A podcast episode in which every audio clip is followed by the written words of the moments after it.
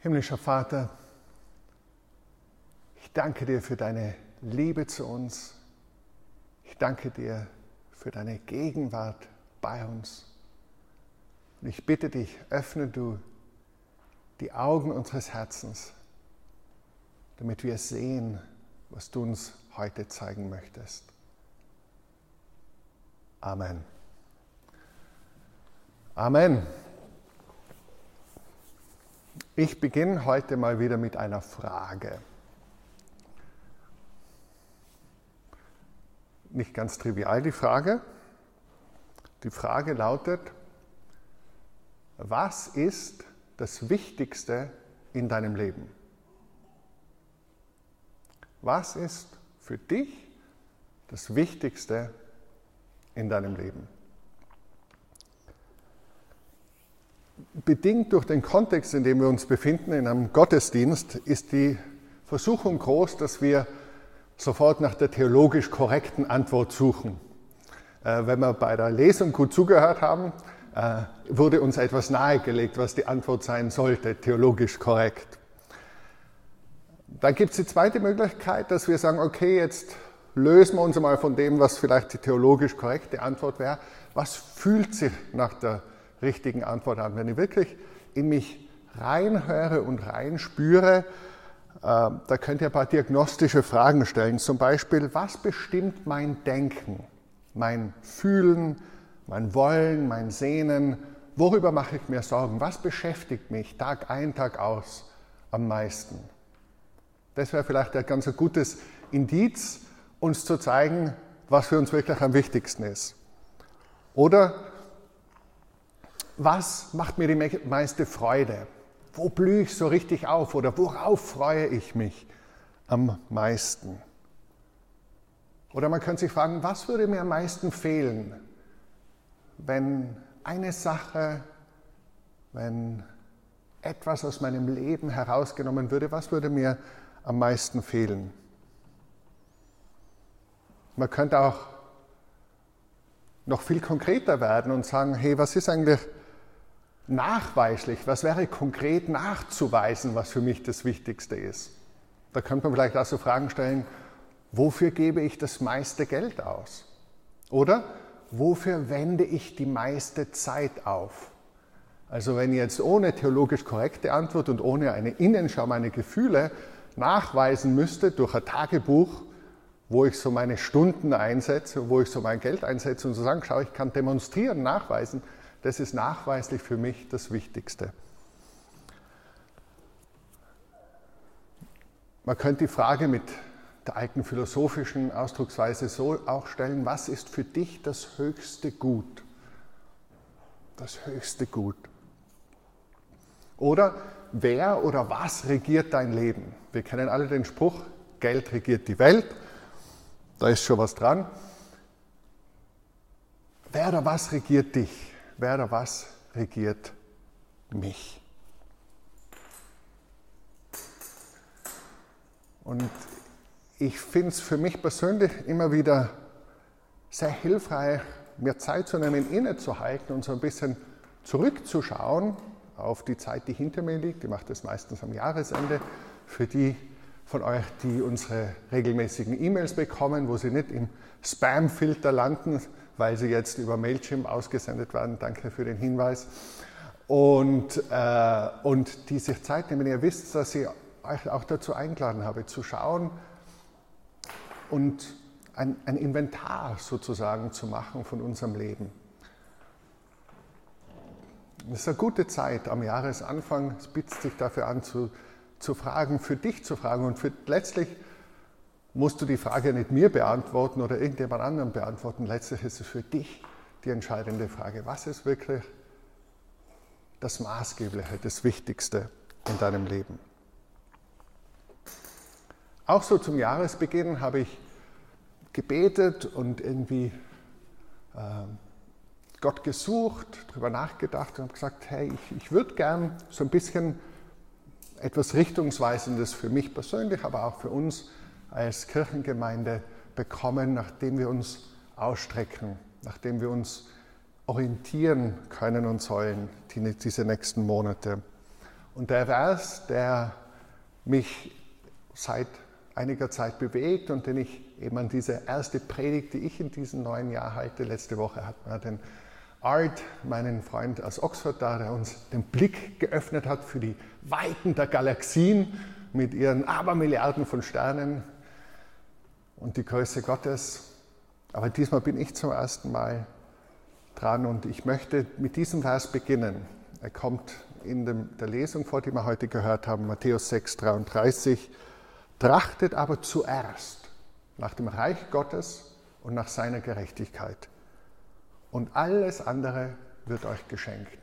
Alles andere wird euch hinzugefügt werden. Trachtet aber zuerst, strebt zuerst vor allem anderen nach Gottes Reich und nach seiner Gerechtigkeit. Einerseits der Imperativ, ein Befehl, ein Auftrag, wonach wir uns sehnen, orientieren sollen, wonach wir trachten sollen. Und dann im Indikativ ein Versprechen, eine Zusage, biblisch eine Verheißung. Alles andere wird sich fügen. Und da möchte ich mir und uns die Frage stellen, was bedeutet das jetzt konkret? Was bedeutet das für mein Leben? Und dazu würde ich heute mal mit drei Fragen beginnen. Erstens, was ist dieses Königreich Gottes, von dem Jesus hier spricht? Zweitens, was meint Jesus mit Gottes Gerechtigkeit? Und drittens, was bedeutet es, zuerst nach etwas zu trachten? Also zuerst das Königreich Gottes. Das Königreich Gottes ist ein Sehnsuchtbegriff des jüdischen Volkes, des Alten Testaments. Und das Königreich Gottes ist das Kernthema von Jesus schlechthin.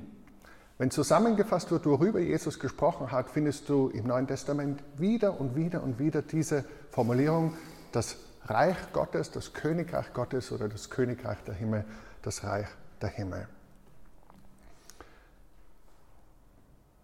Es ist einer der prägnantesten, zentralsten und wichtigsten Begriffe der ganzen Bibel, aber interessanterweise fehlt es in landläufigen Vorstellungen des Christentums fast völlig und ist selbst unter Bibelkennerinnen und Bibelkennern oft einmal recht unterbelichtet. Vom Wortsinn her, das griechische Wort ist Basileia, kommt von Basileus, dem König, also die Königsherrschaft, ein Königtum, Königreich. Äh, ich habe da Illustration mitgebracht.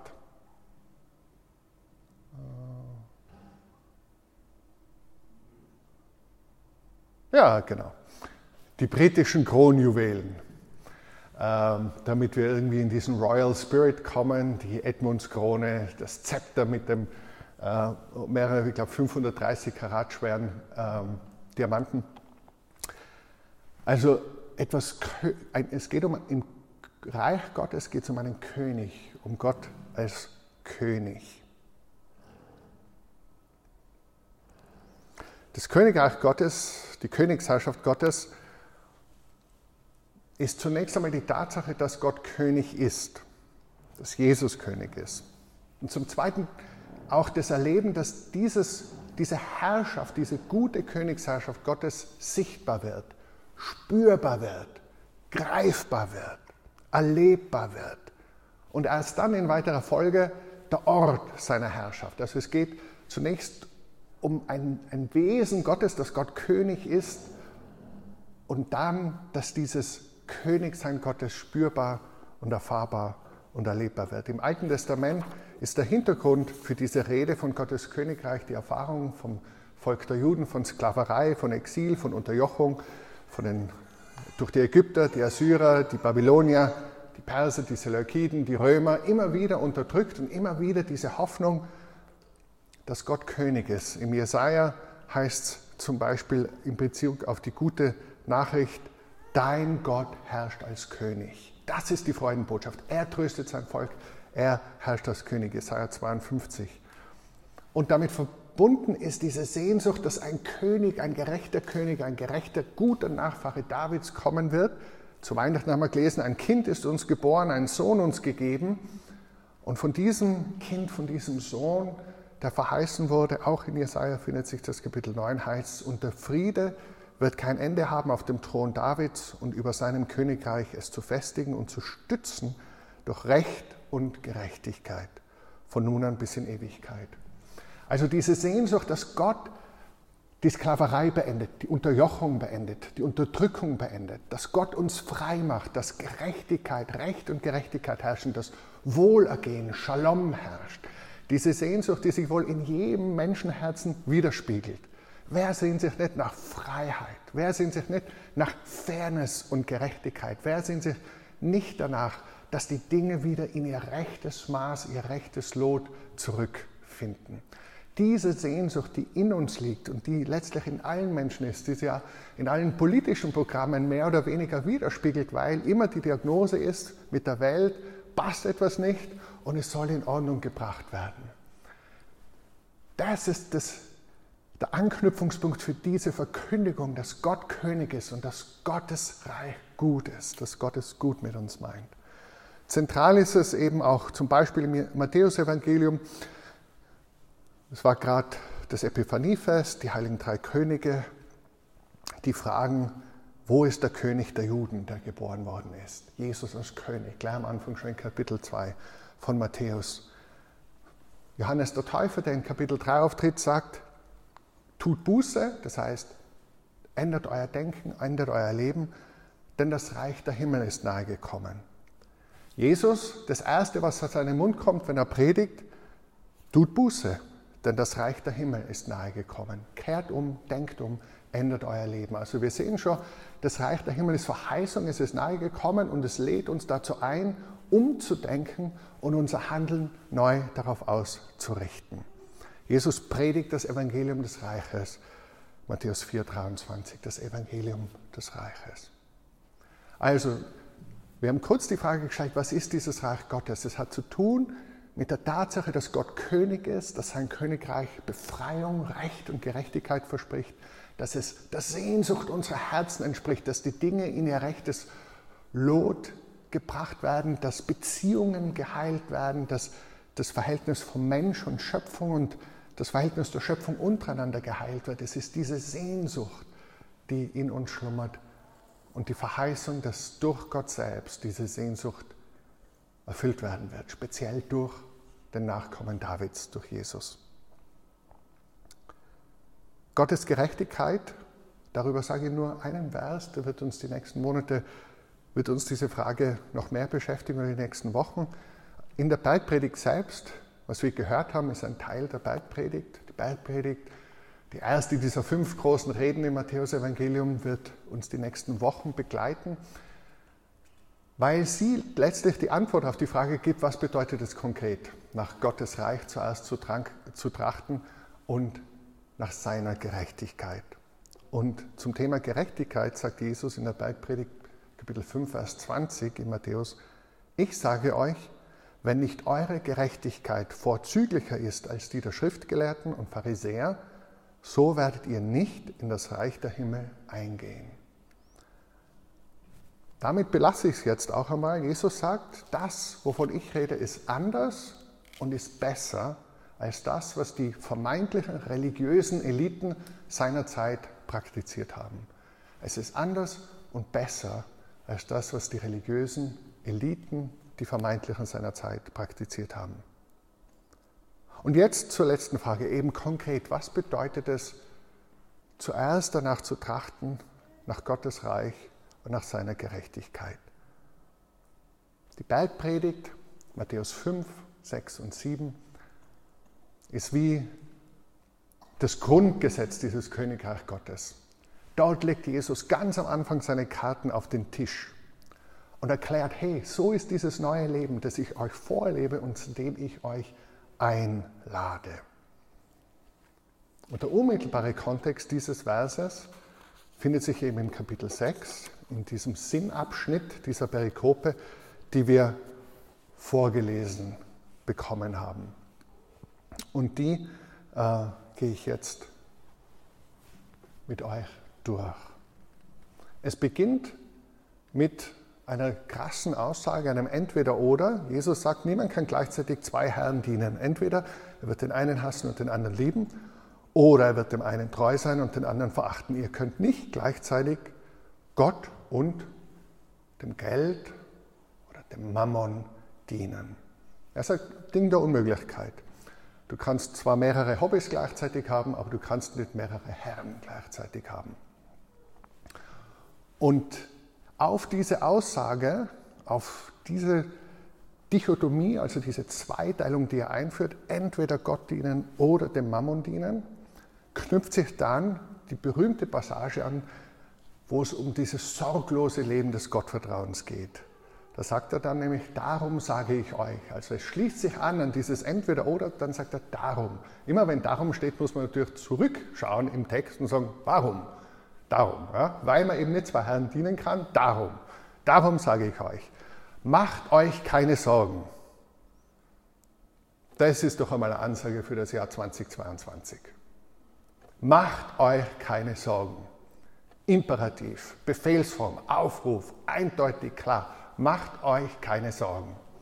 Wer Jesus nachfolgt, dem wird gesagt von Jesus, macht dir keine Sorgen, sorge dich nicht. Macht euch keine Sorgen um euer Leben, was ihr essen oder trinken sollt, oder um euren Körper, was ihr anziehen sollt. Also es fängt ganz unten auf der Maslow'schen Bedürfnispyramide an. Ja? Schon dafür kannst du Gott vertrauen. Essen, Trinken, Kleidung. Mach dir nicht einmal darum Sorgen. Und dann ist es sehr interessant, Jesus ist so ein toller Lehrer. Manchmal habe ich so das Gefühl, wir reduzieren Jesus nur auf den Heiland, der für uns am Kreuz gestorben ist und auferstanden ist und uns erlöst hat. Und das ist natürlich von zentraler Bedeutung. Das ist Zentrum Evangelium. Das hat Jesus getan. Das ist die Quelle unserer Vergebung, die Quelle unserer Hoffnung, die Demonstration der unendlichen Liebe Gottes für uns. Aber Jesus ist noch mehr. Jesus ist auch der beste, klügste, weiseste Lehrer, der je gelebt hat. Aber manchmal ignorieren wir das, dass wir von Jesus nicht nur Erlösung finden und Vergebung finden, sondern dass er uns auch zeigt, wo es lang geht. Dass er uns zeigt, was klug und weise ist, was geschickt ist, was uns gut tut, was das gute Leben ist. Jesus ist der beste, unter Anführungszeichen, Guru, den du dir vorstellen kannst. Ja, wir haben so viele Ratgeber und Tipps, Lifehacks werden angeboten und irgendwelche YouTuber oder Podcasterinnen erzählen uns Geschichten, wie man äh, effizienter und, und achtsamer oder friedvoller leben können. Und die haben ja oft interessante Dinge zu sagen. Bin ja nicht grundsätzlich überhaupt nicht dagegen, aber was ich schwierig finde, ist, wenn ich als Christ mehr von solchen Ratgebern und Ratgeberinnen mich inspirieren lasse als vom Sohn Gottes. Der redet über das gute Leben, über das Leben der Gerechtigkeit und des Friedens, das Leben der Fülle. Jesus hat gesagt, steht im Johannes-Evangelium, ich bekommen, bin gekommen, dass sie Leben haben und es in Fülle haben. Das wäre wieder Zeit innezuhalten und vielleicht zu fragen, hast du so eine Beziehung mit Jesus, dass er dein Life-Coach ist, sozusagen. Dass du dich von ihm coachen lässt. Im Umgang mit deinen Beziehungen, vielleicht mit deinen Eltern oder Geschwistern, vielleicht mit deinem Partner und Partnerin, wenn du in einer Beziehung lebst, deinen Kindern, wenn du welche hast, am Arbeitsplatz. Hat Jesus da als Life-Coach etwas zu sagen? Weil er ist mehr, ist Herr, er ist König aber zumindest lernst du von ihm persönlich. Nicht nur von einer allgemeinen christlichen Ethik, sondern ich meine von Jesus von Nazareth, von Jesus, dem Messias. Bist du, mit anderen Worten, biblischen Worten, bist du Jüngerin oder Jünger, Nachfolgerin oder Nachfolger. Da, dazu möchte ich euch einladen, das möchte ich selber für mich wieder ganz neu ergreifen, echt zu sagen, hey, Jesus, ich will Jesus nachfolgen, ich will von Jesus lernen. Und Jesus ist eben ein super Lehrer, der nicht nur die Emotionen anspricht, auch das tut er, sondern der unser Hirn anspricht. Und der sagt, wake up, think, wach auf, denk, verwende dein Hirnkastel. Und dann sagt er, ist das Leben nicht mehr als Essen und Trinken und der Körper nicht mehr als Kleidung? Okay, ja, gut, Wenn du keinen Körper hast, brauchst du die Kleidung auch nicht mehr. Wenn du nicht mehr lebst, brauchst du auch keine mehr. Müssen wir zugeben, okay, you have a point. Und dann, das gefällt mir so bei Jesus, das übersehen wir oft, wenn wir uns nur auf Jesus in Gethsemane und am Kreuz fokussieren. Jesus war ein durch und durch freudevoller Mensch. Du spürst so richtig seine ganz feste Zuversicht in die Güte Gottes, in seinen himmlischen Vater. Er ist getragen von einer Sorglosigkeit, von einem Wissen, dass Gott alles in der Hand hält und dass Gott gut ist. Und von dieser Sorglosigkeit und von diesem freudigen Blick aufs Leben und auf die Welt dürfen wir lernen. Dazu lädt uns Jesus ein. Und schau, was er macht. Da sagt er, jetzt sehen wir da das nächste Bild. Seht euch die Vögel an. Boah, Jesus, der Ornithologe, ja, der Birdwatcher, der sich die Vögel anschaut und sagt, boah, wow, schau dir die Vögel an. Sie sehen nicht, sie ernten nicht, sie sammeln keine Vorräte in Scheunen und euer himmlischer Vater ernährt sie doch. Die Vögel natürlich suchen Vögel Nahrung, aber sie haben nicht diese, diese Anxiety, diesen Stress, diese Sorge, ja, die uns Menschen oft ausmacht. Gott ernährt sie doch. Und dann wieder die Frage, seid ihr nicht viel mehr wert als sie? Gott versorgt diesen kleinen Kolibri. Gott versorgt den Spatzen. Bist du nicht mehr wert als ein Spatz? Beobachte und denk drüber nach, was du siehst. Und dann kommt die nächste Frage. Wer von euch kann dadurch, dass er sich Sorgen macht, sein Leben nur um eine Stunde verlängern? Frag mal, wer von euch kann das? Niemand kann das. Es hat noch nie jemand durch, dadurch, dass er sich Sorgen gemacht hat, sein Leben auch nur um eine Stunde verlängert.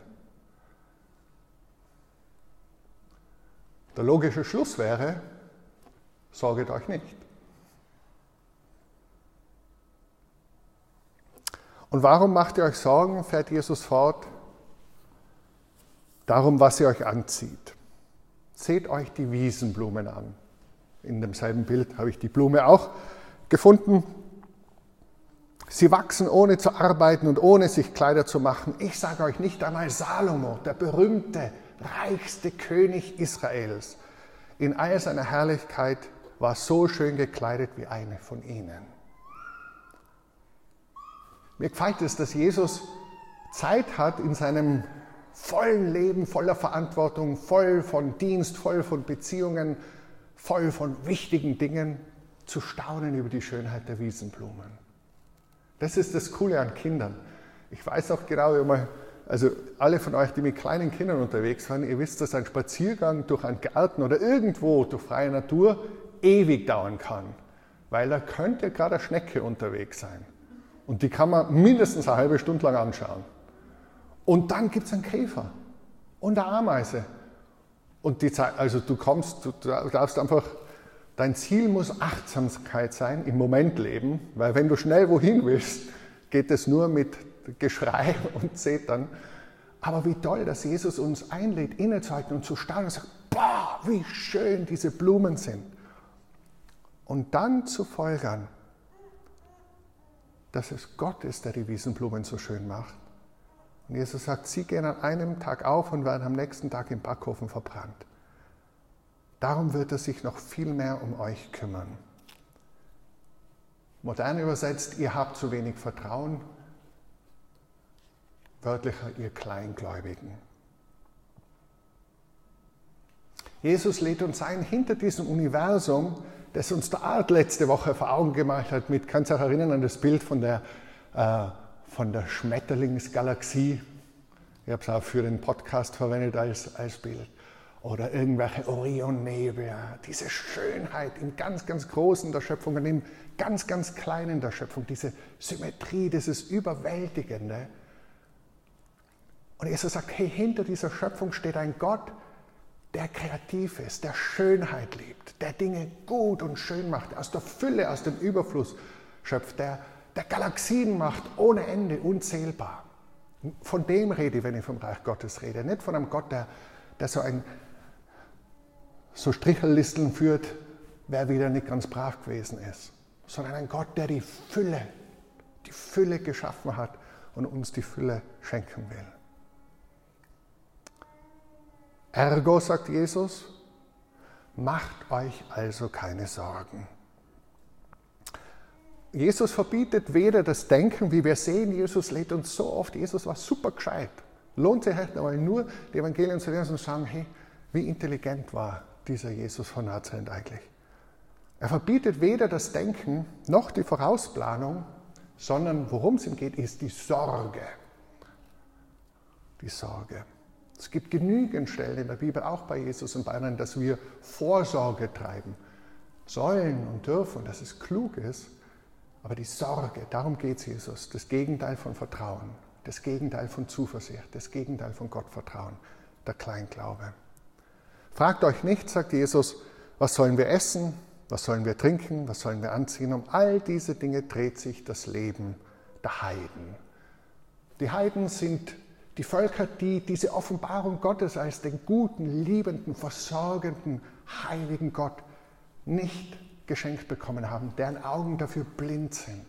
Und die rennen dem allen nach. Und Jesus in der ganzen Bergpredigt zieht er immer wieder eine Kontrastethik auf. Also er sagt, so läuft es bei den Heiden, bei den Menschen, die nicht von der Allmacht und der Güte und der Realität Gottes wissen. Und so soll es bei euch laufen. Es gibt einen Kontrast. Euer himmlischer Vater weiß doch, dass ihr das alles braucht. Das ist die Wurzel des Vertrauens, der Sorglosigkeit, der Freude Jesu, dass er den himmlischen Vater kennt. Und da frage ich dich, kennst du ihn? Kennst du Gott als liebenden, fürsorgenden Vater? Hast du, das hast du die Zuversicht, hast du das Vertrauen, dass Gott deine Bedürfnisse kennt, dass er für dich ist, dass er treu ist, dass er auf deiner Seite steht. Es ist meine Überzeugung, dass eine Antwort auf diese Frage, ob Gott es wirklich gut mit uns meint und ob er stark genug ist, seine Güte durchzubringen, sich letztlich das ganze Leben der Nachfolge konkretisiert. Weil wenn ich es nicht glaube, ich immer mit Vorbehalten vielleicht als Feuerversicherung Christ sein, weil man weiß ja nie, wenn es Gott doch gibt, habe ich zumindest ein bisschen was eingezahlt, ja, Prämie. Äh, man ist ganz gut, ja. Aber nur wenn du wirklich glaubst, dass Gott gut ist, kannst du all in gehen und ihm wirklich vertrauen. Nur wenn das deine Herzensüberzeugung ist. Schon ganz am Beginn der biblischen Überlieferung in der Schöpfungsgeschichte ist das, was beim Riss, der beginnt, dem Sündenfall, die Rolle spielt. Dass die Schlange sagt, hm, hat Gott wirklich gesagt? Meint Gott wirklich gut mit euch? Wäre nicht der andere Weg doch besser? Und dieses mangelnde Vertrauen in die Güte und in die Liebe Gottes ist nach diesem Bericht der Ursprung der Beginn der Entfremdung Gottes unter Menschen. Und Jesus sagt, euer himmlischer Vater, der gut ist, der euch liebt, der weiß doch, dass ihr das alles braucht. Deswegen kann Jesus glücklich, sorglos und vertrauensvoll leben. Insouciant, so richtig sorglos. Und dann sagt Jesus, jetzt gebe ich euch das Kontrastprogramm.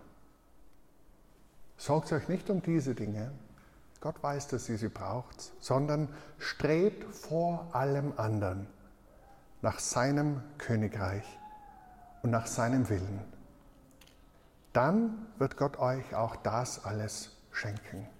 Dieses Streben, Zeteo im Griechischen, heißt sich ernsthaft um etwas bemühen, Sehnsüchte oder Ziele verwirklichen zu wollen, etwas anstreben, sich um etwas bemühen, versuchen etwas zu erlangen, sich sehnen, sich wünschen. Wenn der Englisch lieber ist, to devote serious effort to realize one's desire or objective, to strive for, to aim at, to try to obtain, to desire, to wish for. Mit anderen Worten, das Königreich Gottes zum Zentrum deines Daseins zu machen oder das Königreich Gottes zu deiner obersten Priorität zu machen und seine Wege.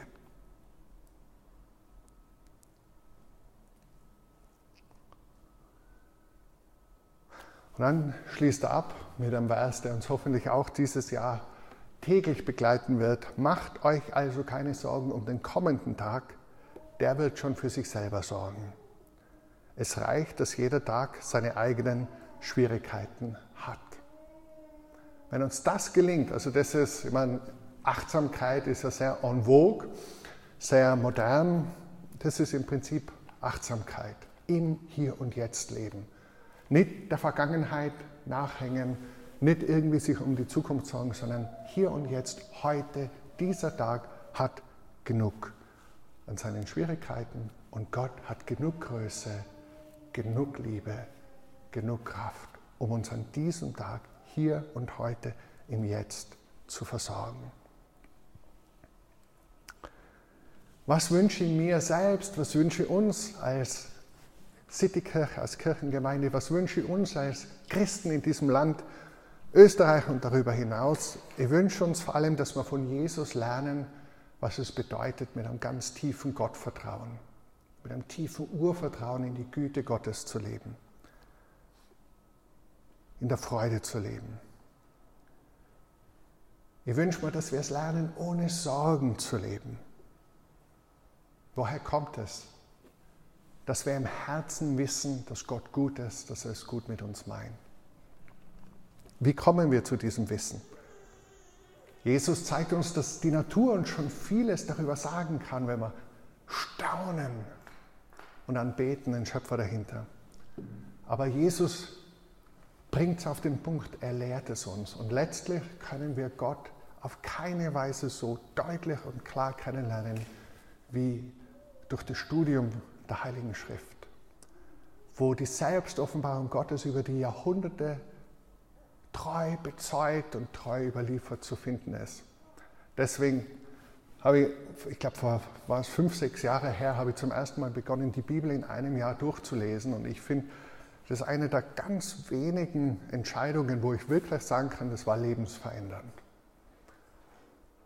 Und das hat, das hat so mein Denken und Erleben Gottes verändert und geprägt.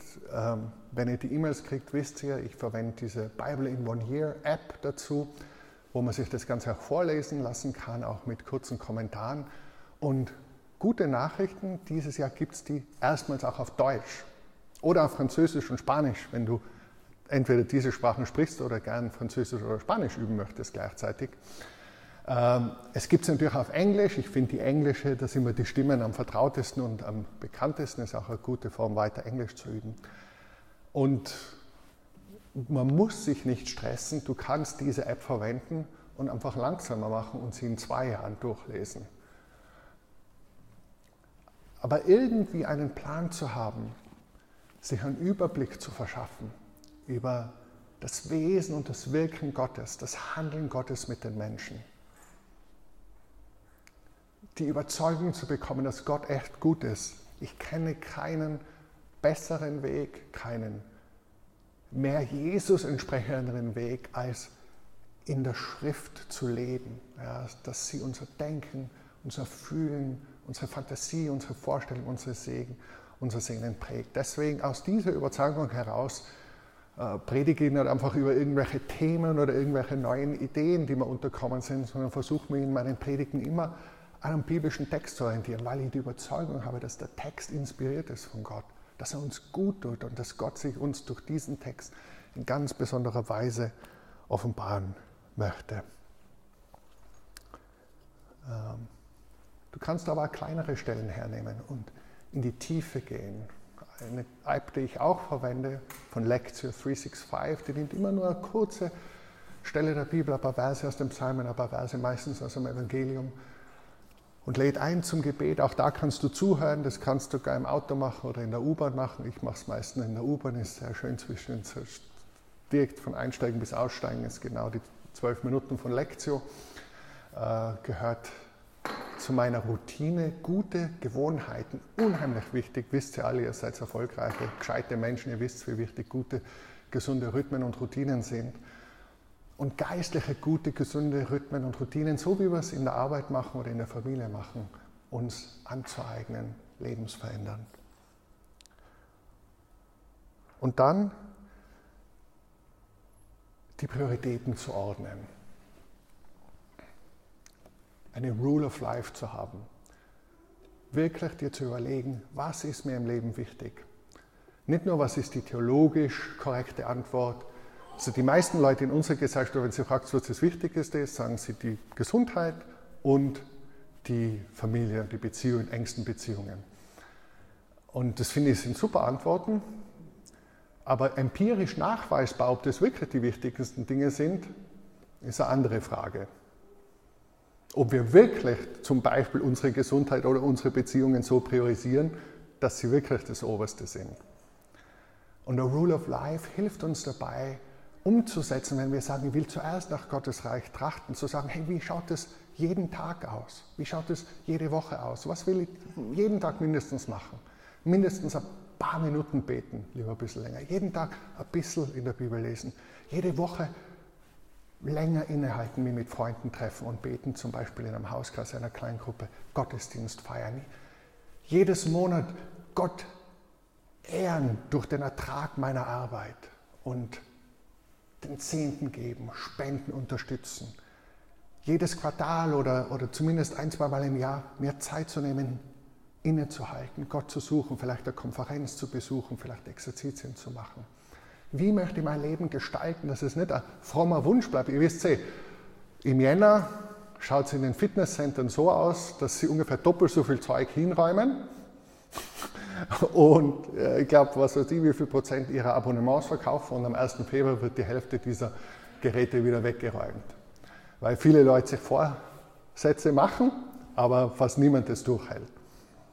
A Rule of Life, an die man sich wirklich, die zur Gewohnheit wird, hilft uns, nicht nur den frommen Wunsch zu haben, zuerst nach Gottes Reich zu trachten, sondern konkrete Schritte zu setzen, dass das wirklich Gestalt gewinnt.